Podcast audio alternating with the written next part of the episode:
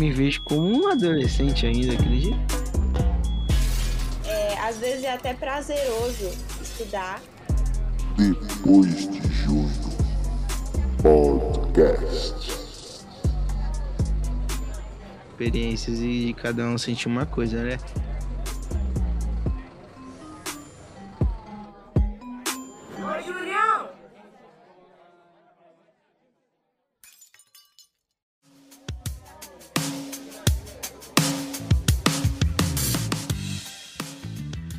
Pessoal, como que vocês estão? Espero que vocês estejam bem. Mais uma quarta-feira que nós estamos aqui com o podcast depois de junho e é um prazer poder estar aqui falando com vocês. É, mais um dia, sou grato eternamente por essa oportunidade que vocês me dão. Certo, minha família, meu povo, meus super fãs que me amam muito. Mano, eu vou falar para vocês colarem lá no nosso Instagram depois de junho PDC, que é o melhor Instagram possível para você acompanhar tudo do nosso podcast. Eu falei para vocês que eu tava mais ativo, não falei? Tô fazendo uns posts diferentes. Quem tá me ajudando é a Rafa, que, mano, tá passando por uma fase de entrega de TCC. Pô, Rafa, te dou toda a força e boa sorte, mano. É, estamos aqui todos mandando boas energias para você, querida Rafaela Lima. Mano, então é, o conteúdo lá, quem posta vai ser sempre eu, a Rafa, e acompanha lá, mano. A gente tem postado é, mais, eu também tenho postado algumas coisas no meu Instagram pessoal, depois de junho. Vocês vão estranhar que talvez esteja a foto do Júlio da Gaita e do Cocoricó, mas eu tô fazendo alguns testes de alter ego. Sempre cópia, né? Eu gosto muito de copiar as coisas dos outros. Então tô copiando agora o Júlio do, do Cocoricó. Júlio da Gaita, que inclusive meu amigo Daniel me chamava assim. Então, tipo, talvez tenha um, um pouco de saudosismo dessa parte. Enfim, é isso, mano. Cola lá pra vocês acompanharem. Você que escuta e não segue a gente ainda, vai lá, mano. Dá essa moral pra gente, pra você nos conhecer também. Lá eu sempre posto é, todos os episódios e tamo junto. É isso, cola lá. E agora eu vou falar pra você que quer patrocinar o nosso podcast, mano. A gente teve uma patrocinadora recentemente aí, a Maria, que participou desse mesmo podcast, mano. Ela conseguiu nos ajudar e contribuir. Você vê, a convidada fez aquela moral, mano. Então é isso. Você que quer contribuir, você que quer patrocinar, não importa quanto. É, tudo é válido, mano. Até você nos comp compartilhar o episódio, isso daí já é uma ajuda para chegar em outras pessoas. É, mas para você fazer isso, mano, a gente tem o Pix, que é o depois de junho podcast@gmail.com depois de junho, podcast.gmail.com e também temos o nosso PicPay, mano, depois de junho, cola lá, certo? Para você nos ajudar a ficar cada dia mais ricos e esbanjar é, a nossa... Mentira, é, a gente precisa de dinheiro mesmo para manter o projeto, certo? Agora eu vou pedir pro meu irmão, Michael, jogar a vinhetinha e é isso, paz, amor, saúde mental.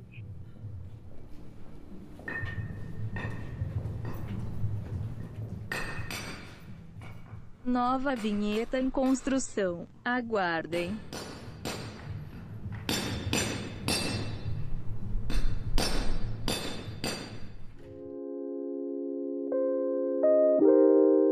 Mano, que vinheta maravilhosa, viu, Miquel? Eu sempre vou elogiar e exaltar essa vinheta, porque, mano, muito braba. E agora eu tenho que apresentar a nossa convidada de hoje, que, mano, foi muito X para eu convidar ela. Literalmente, cheguei do nada, simplesmente aleatório, como eu faço. E só mandei, tá ligado? E até porque é uma parada que eu nem tinha pensado. Eu só comecei a olhar as datas do mês de maio. Falei, pô, acho que ela é a pessoa perfeita para falar sobre esse tema. Então seja bem-vinda, viu, pela primeira vez aqui no podcast, Esther. Oi, tudo bem, gente? Tô até meio nervosa, não tô acostumada. Júlio vai me proporcionar meus 15 minutos de fama. e é isso, tô muito feliz de participar. Eu, como ele falou, meu nome é Esther, tenho 17 anos e sou vestibulanda aí há dois anos. Pô, meu mano, e aí que a gente já, já deu um spoiler do nosso tema, que é um tema muito complicado, que pode dar gatilhos. Desculpa já, desde já, Esther, até, até para você, que no seu momento de folga, de estudo, a gente vai falar sobre isso. Imagina, eu amo falar sobre isso. Meus amigos já ficam de saco Ah. cheio, porque eu só sei falar Ai. disso. Então, menos mal. Esther, antes da gente começar a falar sobre o vestibulando, vestibular em geral, faculdade e tudo mais, eu vou te fazer uma pergunta sobre você para o nosso público, que é literalmente o público mais fiel que existe aqui no Brasil, para falar um pouquinho sobre você. Quem é a Esther? Fala um hobby seu, algo que você gosta. Se você quiser também passar suas redes sociais para o pessoal te acompanhar. E é isso, mano. Fica à vontade pra falar o que você quiser. Se você não quiser falar nada, também você não fala, porque aqui a gente prega a liberdade. Tá bom. É, Acho que o único hobby que eu tenho é cozinhar, que é uma das minhas Pô, paixões. não, na moral, você mandar bem na cozinha, mano. Que é uma da... aquilo que é a minha terapia, assim, é o que me relaxa, é o que eu faço pra me conectar comigo mesma. E é maravilhoso. É... Só tem uma parte blogueira também em mim, que às vezes desperta no meu Instagram, inclusive, que é Esther.checkna, eu acho. Eu acho. E acho que é isso. É... Mano. Ô, Esther, aproveitando, vou te fazer uma pergunta sobre quando você fala que tem prazer em cozinhar, é uma das suas paixões. É, uma vez, aqui a minha cabeça, ela, ela viaja em determinadas coisas e eu, às vezes, acabo pensando e não criando, porque eu, geralmente a gente começa a refletir sobre determinadas coisas depois que a gente ouve, talvez em algum lugar, até para criar determinadas ideias. É. Mas uma vez me perguntaram sobre hobby, eu falei sobre cozinhar também. E eu levei o aço de cozinhar para um lado muito de. Talvez o Júlio daquela, daquela época queria ter algum controle sobre determinados sentimentos, sobre determinadas coisas da vida dele. E eu vi ali que quando o Júlio cozinhava, ele se sentia ali responsável, sabe, pelas coisas que vai sair de bom ou de ruim, é, e sentia um pouco, tipo, dono ali, não dono de si, mas talvez um pouco é, mais responsável pela, é, mano, tipo, responsável por tudo que tava parando ali, tipo, mano, e- nesse momento, é, é, eu só vai sair alguma coisa se eu fazer, então, tipo, eu era o, o cara que podia errar, que podia acertar, mano. Eu, tipo, tive uma brisa dessa e falei, pô, cozinhar é um dos únicos momentos que eu me, me sinto é como motorista ali de um ônibus, tipo, no controle da situação. Muito doido, mano. Pô, nem te fiz a pergunta, eu falar, eu falei que ia te fazer uma pergunta. O que, que você acha sobre isso? E, tipo, quando você fala em amar, em cozinhar, você fala que é um dos momentos que você tem prazer. Você pensa talvez um pouco assim, ou você acha que eu só tava brisando e literalmente fugindo do modo que é a vida? Não, eu acho que cada um tem uma relação diferente com tudo. E com a comida é a mesma coisa. Então, cozinhar, o principal motivo pelo qual eu amo cozinhar é porque eu acho que é uma forma de levar amor. Eu não conheço ninguém que não goste de comer. Então, quando você oferece uma comida pra alguém, quando você cozinha pra alguém, às vezes aquela pessoa se sente amada. Então, eu acho que é um dos motivos de eu gostar tanto de cozinhar, porque é o modo que eu levo, gosto de levar amor pras pessoas. Mas também é uma forma da gente se sentir no controle daquilo. E como você falou, você pode estar livre pra errar ou pra acertar, porque a cozinha é muito isso. Você e não tem muito errado na cozinha. O errado é o ruim. De resto, tudo tá certo. E você já fez muitas coisas ruins, assim, que você odiou? Que eu odiei, eu acho que. Ah, teve uma vez que eu fiquei chateada porque eu fiz um pão de mel e ele não assou no meio. Mas foi por... porque eu fiquei abrindo o forno, fiquei muito ansiosa pra ficar pronto. Mas acho que ruim é mais de comida, por exemplo, normal, assim, sabe? De, às vezes, salgar a comida, colocar um tempero que, tipo, não combina no feijão e eu coloquei no feijão. Mas Ma- mano, um- De ter feito uma coisa Uhum. horrível. mas tipo, já deu errado, então, diversas vezes. Já, com certeza. Já deu errado o bolo. Já fiz um bolo de duas camadas que ele ficou meio parecendo a torre de Pisa, meio. Não ficou estruturado. Foi muito doido, mano. Uma vez eu, eu tava conversando com meu irmão, o menor, o Jonathan, né? Tipo, é muito doido ver como as coisas mudam, tipo, das gerações e tal. E meu irmão, ele cresceu sendo uma pessoa que tem mais pessoas próximas a ele. Então tem determinadas coisas que talvez isso é até característica dele, de, dele esperar, tipo, as pessoas fazerem e tal. E aí ele queria, ele f- tava esperando minha mãe pra ensinar ele a fritar batata frita. Aí eu falei, mano, você não precisa esperar mãe. Você sabe que óleo é perigoso, beleza, certo? Sei. Então você precisa tomar cuidado, mano. Ela pode ir lá com você e, tipo, beleza. Você vai ligar o óleo, vai pôr a batata frita e você tem que ter mais cuidado, tá? Aí a gente tava conversando sobre isso. E aí eu falei, mano, uma vez eu fui fazer uma lasanha e eu tive a incrível ideia de esquecer de pôr molho, tá ligado? Bacana. E aí, eu tava com uma vontade e tal. Eu falei, pô, eu sou cozinheiro. Edu Guedes, muito chefe. Pô, mano, aí demorou tipo um pouquinho. Eu comecei a ver um cheiro de queimado, mano. E simplesmente eu esqueci do principal, tá ligado? De pôr um molho, mano. E o bagulho queimou. É, Foi, foi É, muito a triste. A massa queimou, mas não cozinhou. Pô, mano, muito, muito zoado, tá ligado? Tipo, mano, foi literalmente. Eu, eu, eu acho que eu me senti muito frustrado e burro também. Porque, pô, é- era óbvio, enfim. Nem sei porque a gente tá falando disso, mano. É. Vamos falar em acertos e erros, e a vida é feita de acertos e erros. é, A gente tem um tema muito especial. Eu acho que Pra mim foi um tema muito complicado, mano, esse de vestibular, vestibulando. E eu queria saber como que a querida Esther se encontra nesse momento, sendo uma vestibulanda, como que tá a sua vida, seu dia a dia e os seus anseios. Assim, é bem corrido e puxado, principalmente dependendo do curso que você escolhe. Mas, pra mim, não é uma experiência tão ruim. Que pra mim, é, às vezes é até prazeroso estudar, porque você sente que você tá batalhando por um sonho seu e que, tipo, vai valer a pena. Fica despreocupado que vai valer a pena. Então, eu me sinto muito assim.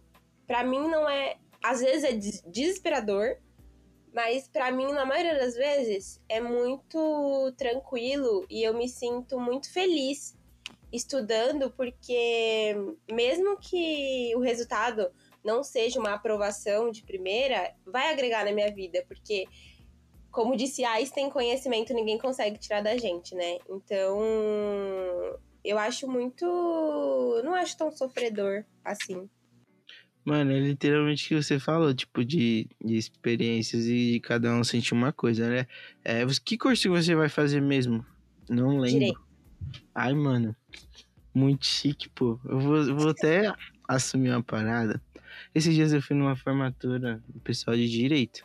Ô, mano, o pessoal ele se veste muito bem, mano. Eu fiquei me sentindo lá mó feio. Falei, nossa, mano, não dá. As meninas parecia que tinha ido pra um casamento, mano. Pô, uns vestidos brilhosos. Eu falei, pô, tá maluco. O senti um pessoal do direito, além de chato, é chique. Mas você gosta, né, dessas coisas de chiqueza. Que você é blogueira. Gosto. Enfim, é, eu acho que, que, que você, você vai fazer direito, você quer fazer aonde? Você já escolheu? Você tem suas opções? Ou falar disso é um pouco ainda cedo? Ou te traz algumas coisas que você não quer pensar agora? Não, cedo não. Eu sou. Eu sou totalmente adiantada, assim. Eu já tava pensando nisso antes de entrar no ensino médio. E eu quero muito entrar na USP, né? É a, assim, a faculdade dos sonhos. Mas a que me aceitar, eu vou aceitar também.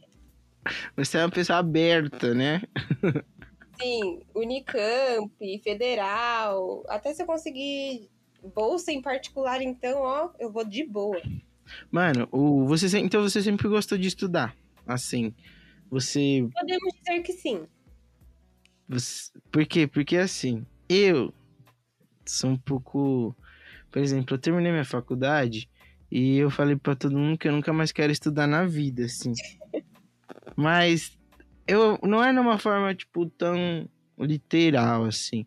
É que, mano, a, a minha questão com estudar. é, eu não fui um bom aluno hum, no ensino médio e tal. Eu era um bom aluno até mais ou menos a sétima série. Depois disso, eu encontrei o fundão, pô. Mas eu tinha uma coisa que era muito X. Eu sou um cara que eu sei fazer amizade com as pessoas. E com isso, eu fazia amizade com os meus professores. Então isso ficava um pouco mais fácil de deles me convencerem a estudar. Não que eles precisavam disso, mas eles falavam, Julião, você tá moscando, mano. Não moscando, mas. Aí eu parava estudava e tal, me, me concentrava mais. E eu tinha facilidade com matérias de exatas. Eu não sei por quê, porque hoje, mano, eu sou muito ruim. E até porque eu escolhi um, um curso de humanas para fazer, mas eu tinha mais facilidade. Talvez porque fosse um pouco mais fácil quanto depois que eu comecei a fazer cursinho, eu percebi que era, porque era tão difícil que eu falei, mano, eu nunca eu não fazia isso na escola.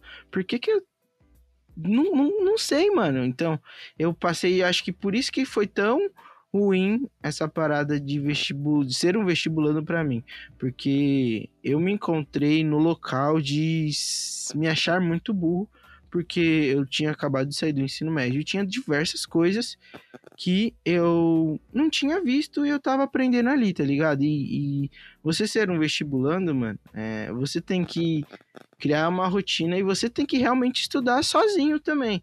E eu tinha muito a ideia de estudar no local onde eu estava indo. E, mano, lá você vai revisar a matéria, ele vai falar, mas quem tem que estudar e fazer exercício sou eu.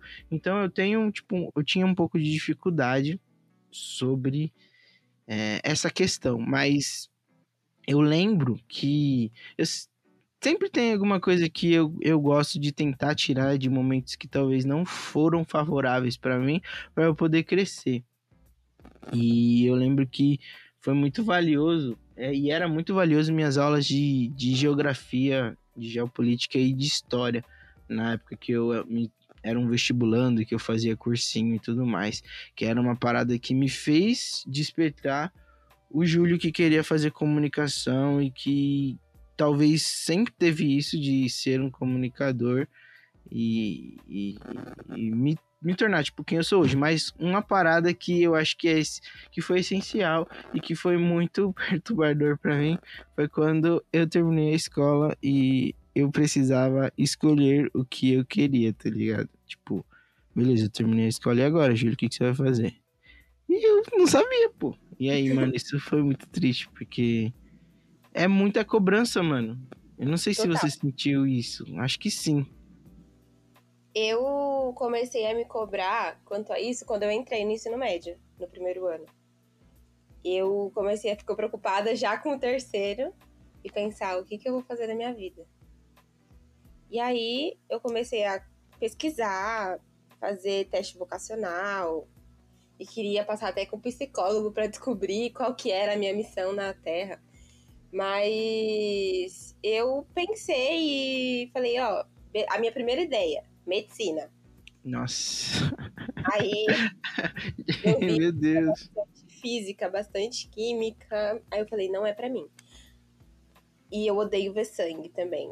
Então, eu- de nossa, anatomia eu, eu apoio muito essa ideia de não ver sangue. É muito ruim. é, então. E se eu fosse fazer medicina, eu falei, cara, eu vou passar seis anos estudando e não vou ser cirurgiã, qual que é a graça que tem? Porque eu achava Pô, que eu tava na numa moral, mas falar que você é cirurgiã se compara a falar que você, tipo, é muito top, né?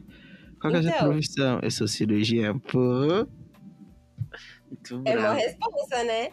Nossa, demais, mano. Eu não quero essa responsabilidade. Deixa quieto.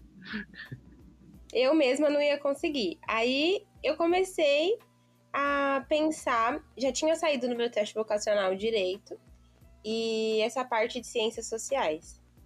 E aí eu comecei a pesquisar sobre a área, média salarial, obviamente, é, como que eu ia como que era para você fazer faculdade disso, se o nome da faculdade era muito importante, como que funcionava o direito. E é uma coisa assim meio não é tenebrosa, é porque a gente começa, a gente que é vestibulando de direito, a gente começa a estudar pro vestibular e já tá preocupado com a AB. Porque você fica, eu vou ficar cinco anos na faculdade e se eu não passar na AB, eu nunca vou ser advogado, né? Então, mas a parte da escolha, eu acho que é a parte mais difícil. De verdade, eu acho que a parte. E a parte. Antes de você começar a faculdade, pelo menos eu que tô nesse período, é você se questionar, e eu vejo muitos dos meus colegas questionando: será que realmente eu sirvo para isso? E se eu estudar, estudar para entrar nessa faculdade, no final não gostar e sair? E vou ter que estudar de novo para passar em outro curso. Isso tortura. Sim, mano, é muito louco essa cobrança. E você vê, tipo, é uma cobrança que ela vem de todo lado e no final, quando ela vem de si própria, é muito doido, né? Você ficar realmente questionando isso, mano. Sei lá, e, e, e sabe que, que é uma parada muito, muito pesada, talvez? Por exemplo, eu, Júlio César, tenho 23 anos e acabei de me formar. Então, eu posso dizer que eu sou um radialista, tá? Mano, eu, eu sou muito novo, pô. Eu tenho minha vida inteira pela frente, tá ligado? E se eu quiser fazer outra coisa? Eu posso, mano. Entendeu? Então, tipo, é, é muito doido a gente se cobrar o ponto de, beleza, eu preciso achar a profissão da minha vida, o motivo que eu estou aqui para viver, tá ligado? É muito difícil, mano. E isso aos 18, 17 anos, né? Pô, mano, a gente nem sabe o que quer, mano. A gente.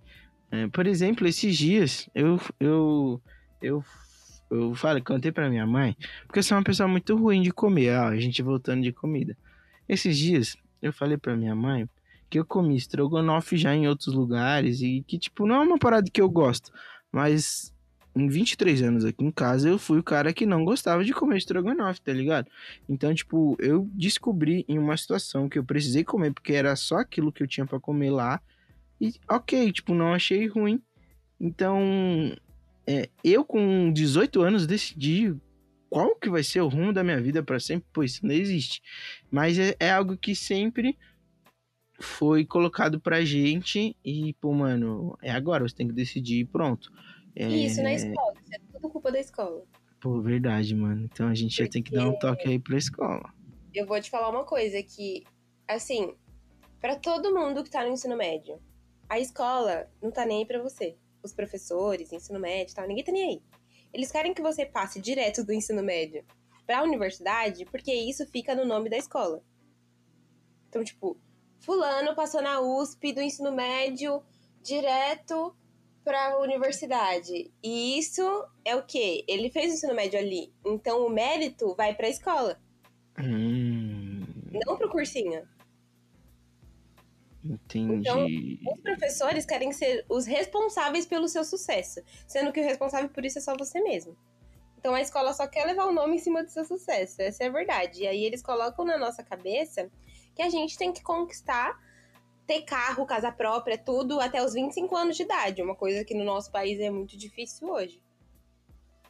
Mano, é muito louco e, e isso aí vira tipo uma cobrança muito intensa nos jovens em em querer, tipo, tudo também, né? E, e isso gera talvez uma ansiedade de conquistar tudo muito rápido, né? Tipo, pular, pular etapas, mano. A parada é.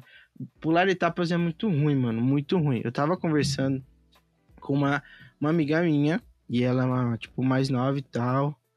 É, acho que ela tem uns, uns 14, 15 anos.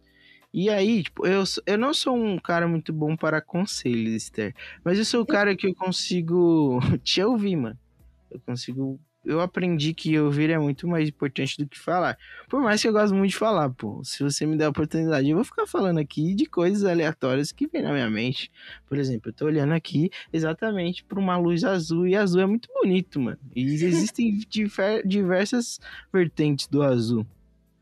E mas e aí a gente tava conversando e tipo ela me falou que, por exemplo, aos 14, 15 anos dela, a preocupação dela é trabalhar para ajudar a mãe dela a pagar as contas dela. Pô, isso é pular uma etapa muito grande da vida dela, porque ela tá na não tá nessa época, mano. E ela sente a necessidade disso, entendeu? Então, tipo, a gente já cresce com determinadas visões e lógico que você quer sempre dar o melhor para sua família, para sua mãe, mas isso é uma etapa que ela tá pulando da vida dela e que às vezes ela não vai conseguir passar por aquela etapa de novo, a maioria das vezes. Então você já cresce assim, para quando você fizer 18 anos você tem que decidir o que, que você quer. Então é uma parada muito triste assim de ver que é dessa forma. Mas é... não sei se quer falar alguma coisa sobre isso, senão a gente fazer outra pergunta. Esse, ó, esse, esse negócio de pular etapas é muito. É muito constante, né? No, na adolescência do jovem, do, do adolescente brasileiro. Principalmente quando a gente fala de famílias desestruturadas, porque é, tem quantos meninos de 13, 14 anos que tem que virar o homem da casa tendo 14 anos? Quem que é homem com 14 anos? Pô, eu me vejo como um adolescente ainda, acredita? Eles pulam uma etapa enorme, assim, que traz e você não recupera a sua adolescência. Porque se você for recuperar a sua adolescência aos 30 anos, não dá certo. Não, Não mesmo. dá? Mesmo. Porque aos 30 anos você tem que.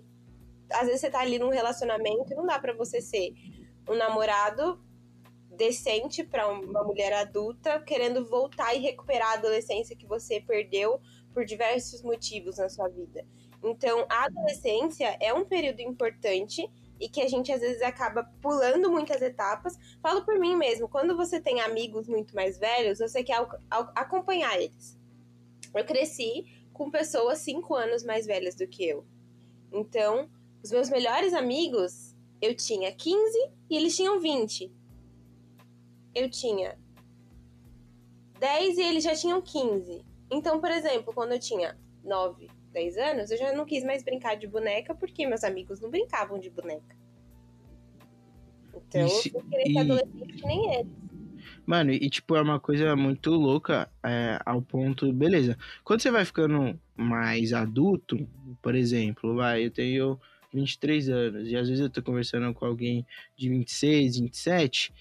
Tem a diferença, mas a gente já é uma pessoa adulta. Mas quando você fala de uma, pessoa, uma criança de 10 anos e um adolescente de 15, é muita diferença porque a cabeça muda muito, mano. Muito. É exatamente gritante como uma pessoa de 15 anos pensa para uma pessoa de 10. Então, tipo, conviver com aquilo é muito, muito difícil. Eu, eu tava conversando com o pessoal lá da igreja que me incomoda é, saber que não existe uma sala na escola bíblica dominical para os jovens e para os adolescentes. Por quê? Porque às vezes um adolescente vai ficar com vergonha de fazer determinada pergunta na frente de uma pessoa que está ali mais velha. E isso vai ser prejudicial para ela, porque se ela não sabe, é, ela não vai questionar e ela vai levar aquilo como uma verdade ou não vai saber o que é. E não saber determinadas coisas que talvez ela perguntaria se tivesse ali mais com os amigos dela e com uma professora, é, é algo muito difícil para mim, mano. Eu, eu gosto muito de bater nessa tecla que a gente precisa. É, não, não pode manipular determinadas etapas, é muito treta você saber que as coisas são assim. A mai é, e pra maioria, mano, né, mano, do, do, do povo brasileiro. Infelizmente é assim. É, querida Esther, pô, querida, você acha querida falsa quando fala querida? Depende. Pô, eu não acho, acho da hora, mano. Depende. Às vezes eu falo, ai, querido, mas na maioria das vezes eu tô falando querido pra não esganar. Pra mim, Não, querido pô. é uma, Forma de Não, falar. não, eu não, eu não tô sendo falso, tá? É, é o meu jeito. Mano, é. Pra. Talvez uma última pergunta pra gente acabar aqui com esse episódio. É, você. Você.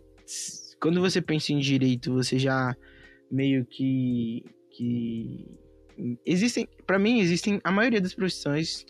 Você meio que escolhe. Talvez renunciar a determinadas coisas pra você. Pra ajudar outras pessoas. Eu acredito que o direito talvez. Talvez não, é uma vertente dessas profissões. Quando você escolheu direito e você falou que também tinha pensado em ciências sociais, né? Você já pensou sobre isso? Tipo, ou, ou eu quero a uma profissão, ou quero estudar algo que eu possa contribuir na vida de alguém?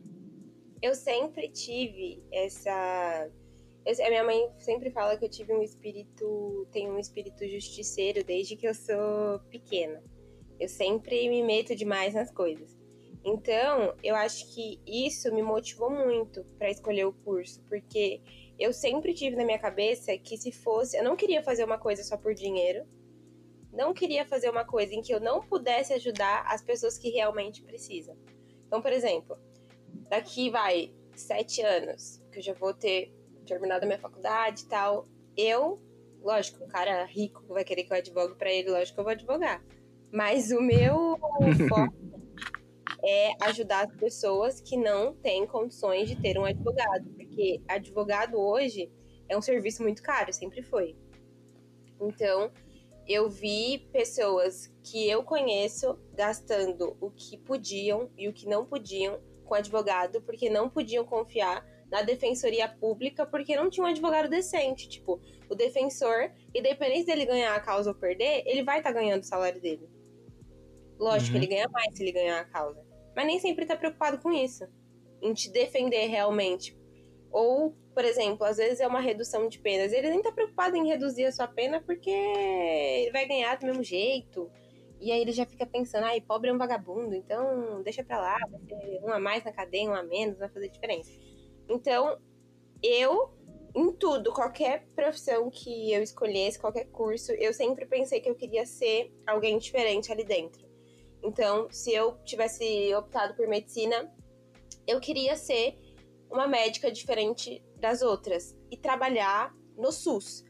E como advogada, eu quero trabalhar para o meu povo, para o povo brasileiro, porque é o povo que precisa da gente. Eu acho que uma coisa muito problemática em... problemática não, cada um tem seus sonhos, mas difícil, assim, para mim de compreender, são pessoas que querem fazer um curso para dar o fora do país e não para melhorar o país e não para mudar a situação de um país, porque se eu ficar esperando o outro fazer outra coisa, a mudança começa da gente. Então, eu acho que é muito muito louco isso da gente querer se tornar um bom profissional, não para o nosso país, mas para outro país, para favorecer um outro povo e um povo que às vezes já tem condição e já tem toda a estabilidade possível.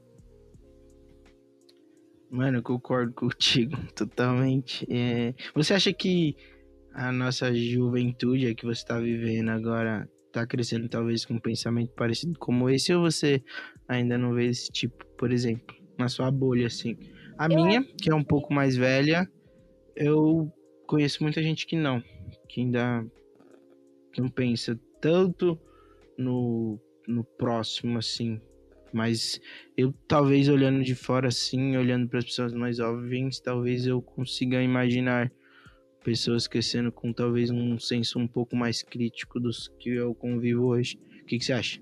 É porque, assim, sinceramente, o pessoal da minha idade, eu acho que a minha geração uma geração muito diferente, porque a criação é muito diferente. Então, quem decide fazer alguma coisa, porque tem gente que, ah, eu vou tirar meu ano sabático, eu vou terminar o ensino acha que é herdeiro e vai tirar um ano sabático, não vai fazer nada.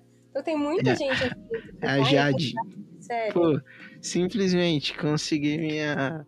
é, como que é? A minha estabilidade financeira com 13 anos. Jade picou. É. é um, é um pessoal que tem muito assim, ai, meu pai faz pra mim. Porque uma coisa muito importante que a gente não tem hoje é que, tipo, desde criança, pais, falando assim, um pouco mais antigos, eles falam, meu, você lida com seus BOs, você fez, você arca com as consequências daquilo que você fez. E hoje em dia a gente tem pais que assim, você fez, mas tadinho de você, você não tinha como pensar que ia chegar a tudo isso. Tinha sim. Tem 15 anos, como que não vai saber que se ele xingar alguém, ele vai apanhar? Lógico que ele vai saber. Verdade. É Eu, tava muito- falando, eu, eu comentei isso com meu irmão, mano. Eu falei isso. Eu falei, tava, a gente tava falando sobre notas baixas. Eu falei pra ele que, tipo, meus pais não tinham tanto tempo pra ir nas minhas reuniões e eu sabia, e eu não me preocupava tanto com minhas notas ruins no primeiro, primeiro e segundo bimestre. Mas eu sabia que eu tinha que compensar isso depois, tá ligado? Então era uma coisa que vinha de mim e precisava vir de mim, entendeu? Então, meio que eu tava explicando isso pra ele, do entender, compreender e fazer alguma coisa sobre, entendeu? Toda ação tem uma reação, mas eu preciso lidar com ela, sendo boa ou ruim, mano. Então, se eu der um tapa na cara de alguém, é lógico que a pessoa vai brigar comigo, pô. E quem é É irmão mais óbvio, né? sente muito isso, né? Tipo, essa diferença. Eu sou irmã mais velha e eu sinto diferença em como às vezes eu penso. E lógico que tem a diferença de idade e como a minha irmã pensa, assim. Porque às vezes tem Sim. coisa que eu falo, cara, na idade dela eu nunca que faria isso. Sim. Nunca, jamais. É, assim, eu, eu acho que talvez, talvez a gente sente isso, por exemplo, se deu o seu exemplo de conviver com pessoas mais velhas, eu também convivi. Talvez a gente pense dessa forma por ter convivido com essas pessoas, né? E é muito louco, por exemplo, talvez, nossa, que plot twist, acho que isso aqui é pra acabar o podcast sem falar da parada do vestibulando, mas talvez eles estão vivendo com as pessoas da idade deles e isso é normal e talvez o problema foi nosso, tá ligado? Da gente ter crescido muito antes do que precisava ter sido crescido, enfim, muito doido isso. Mas não pule etapas, pessoal. É, seja forte, é, mano, força aí pra todas as pessoas que é, querem fazer faculdade. Eu escutei, eu escutei uma coisa esses dias muito, muito legal, que eu acho que eu vou até repetir aqui, que um professor disse que antigamente, quando uma pessoa da periferia, assim, pobre, é, terminava a escola, as famílias faziam festa em comemoração a isso. E hoje em dia, quando ele termina a escola, eles comemoram, lógico, porque, é, mano, tem muita gente Uma que não tem nem essa né, oportunidade, mas eles estão preocupados porque eles sabem que existe uma oportunidade para eles de estudar uma faculdade. E antes isso não era nem cogitado. Então é muito bom poder saber disso, apesar de muitas coisas que estão acontecendo ultimamente no nosso país, mano. Então, força. é, acertos políticos pela criação do Enem, né? Isso, mano. eu, eu sou prounista. Enfim, mano, mas. Mano, é força pro jovem vestibulando aí, pra você que, que ainda tá confuso, mano. É muito difícil lidar com isso. É, conversa, mano, com outras pessoas.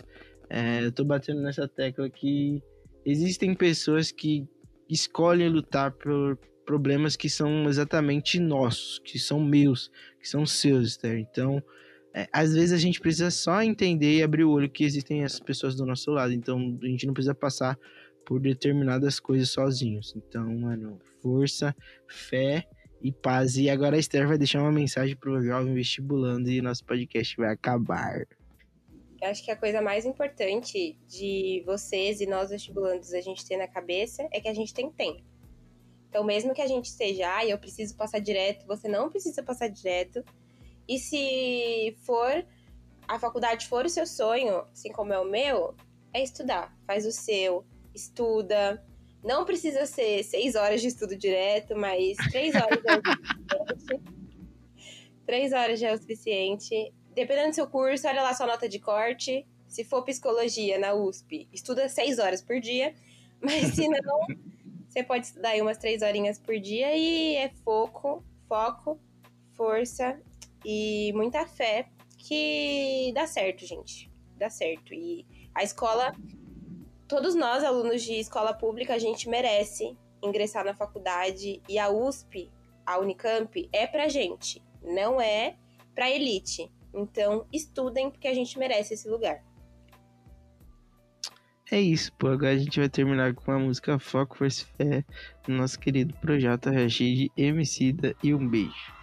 A vida é sacrifício, fechar os olhos e se entregar. Início é difícil, mas vai se acostumar. Um sofá é um péssimo vício, vai te acomodar. Eu prefiro um precipício pra me ensinar a voar. Pra trás, mais de 13 anos, me esforçando demais. Enquanto uns estão falando, disseram que era moda. Eu segui trabalhando, os bicos se incomodam porque a moda tá durando. Salve-se quem puder, poder com mais vontade. Mostrei habilidade,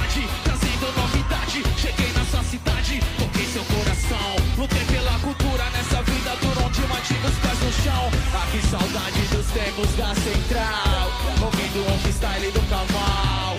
No posto ninguém tinha um real, mas tinha rap e os amigos e era fenomenal. Eu tenho muita saudade de vocês e penso, será que vai haver outra vez um hip hop com menos picuinha, com menos ladainha e menos caras pensando que eles são reis. E mesmo se eu gaguejasse pra papá falar, ou se eu errasse um pouco português pra kkk cantar, muito mais do que quem fala bonito, mas só fala e não faz. Foco, um objetivo pra alcançar. Pra nunca desistir de lutar e fé. Pra me manter de pé enquanto eu puder. Haja o que houver, só preciso de foco. Um objetivo pra alcançar. Força pra nunca desistir de lutar e fé. Pra me manter de pé enquanto eu puder. Curto Charlie Sheen, mas prefiro champanhe Renato Russo e eles também. Cresci entre sabotagem, Kurt Cobain. De resto não sei, mas de influência eu tô bem. Não sou mais gangueiro, romântico também. Não tenho a melhor levada, nem me um flowman Não sou mais comentado, porém Talvez eu seja o mais consciente que ninguém é mais do que ninguém.